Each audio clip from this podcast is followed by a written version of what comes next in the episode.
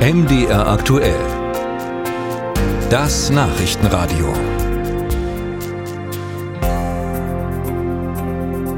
Auf einer Feuerwehrwache gibt es ja einiges an teurer technischer Ausrüstung. Dazu gehört auch Werkzeug mit Namen, bei denen die Augen bei Handwerkerinnen und Handwerkern leuchten. Zum Beispiel Hydraulikspreizer.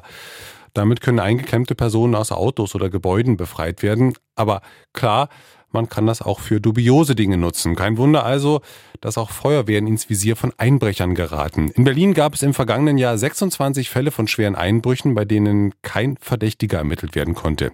Gibt es solche Probleme aber auch in Mitteldeutschland? Nils Buhle hat bei der Polizei und Feuerwehr in Mitteldeutschland nachgefragt. Eine Gruppe Feuerwehrleute ist zum gemeinsamen Sport verabredet. Auch das Löschfahrzeug haben sie mitgenommen und vor der Turnhalle geparkt.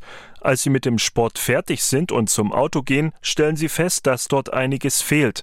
Ein Trennschleifer und mehrere Hydraulikgeräte wurden gestohlen. So geschehen 2023 im Landkreis Harz. In den vergangenen Jahren haben solche Fälle zugenommen, erzählt Kai-Uwe Lose, Chef des Feuerwehrverbands Sachsen-Anhalt. Für die Feuerwehr sei das dann sehr ärgerlich, denn die Geräte kosten bis zu 50.000 Euro und seien nicht so schnell zu ersetzen. Gerade in dem Bereich der hydraulischen Rettungsgeräte sind da Lieferzeiten, sind Bestellzeiten immer zu beachten. Dann sind es auch über die Versicherung Formularien und, und Formularwege, die eingehalten werden müssen. Es, es befindet sich ja alles in gemeindlicher Trägerschaft und er das dann so durchläuft und er das dann alles wieder ersatzbeschafft ist, entsteht immer ein gewisser Zeitraum, wo das Gerät nicht zur Verfügung stellt. Das kann auch Folgen für die Einsatzbereitschaft von Feuerwehren haben, so lose.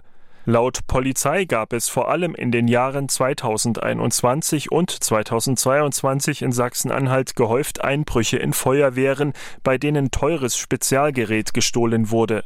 Im vergangenen Jahr wurden 15 Einbrüche gezählt. Dort wurden aber kleinere Geräte wie Winkelschleifer und Kettensägen geklaut, sagt Manuela Korat vom Landeskriminalamt. Das ist keine besondere Häufung. Es ist eine, eine, normale Zahl und die lässt jetzt auch nicht irgendwelche Rückschlüsse auf eine besondere Entwicklung. Ähm, aber es gibt halt Fälle, aber die sind eben nach unserem Kenntnisstand mehr dem Bereich der kleinen Kriminalität zuzuordnen. In Thüringen und Sachsen hat es im vergangenen Jahr ebenfalls keine auffällige Anzahl von Einbrüchen in Feuerwachen gegeben. Die sächsische Polizei hat 2023 elf Einbrüche bei Feuerwehren registriert. In drei Fällen befanden sich hydraulisches Werkzeug oder auch Trennschleifer unter dem Diebesgut, heißt es in einer schriftlichen Antwort an MDR aktuell. Damit seien Einbrüche in Feuerwehren kein Deliktschwerpunkt. In Thüringen sind dem Feuerwehrverband keine Einbrüche mit Diebstahl von Spezialwerkzeug im vergangenen Jahr bekannt. Sachsen-Anhalts Feuerwehrchef Kai-Uwe Lose mahnt trotzdem, Feuerwachen müssten stärker geschützt werden. Wenn ich mir vorstelle, dass bei einer mittleren Feuerwehr in einem Gerätehaus, ich sag mal, ein Wert von mehreren Millionen Euro steht, äh, ist es eigentlich unverständlich, dass wir immer noch auf Diebstahl, äh, Einbruchsanlagen und auf Schließsysteme oder auf intelligente Zutrittsüberwachung, dass wir da noch nicht weiter sind. Dass es in Sachen Diebstahlschutz Nachholbedarf in Sachsen-Anhalt gibt, sieht auch Bernward Küper. In vielen Kommunen gäbe es sehr alte Feuerwehrhäuser, die dementsprechend schlecht gesichert sind, sagt der Landesgeschäftsführer des Städte- und Gemeindebundes. Aber wir sehen bei Städten und Gemeinden auch, da ist die Konkurrenz zwischen der Kita-Versorgung, zwischen dem Schulneubau, äh, zwischen dem Feuerwehrhaus, auch der Ausstattung der Feuerwehrhäuser mit modernen Feuerwehrfahrzeugen.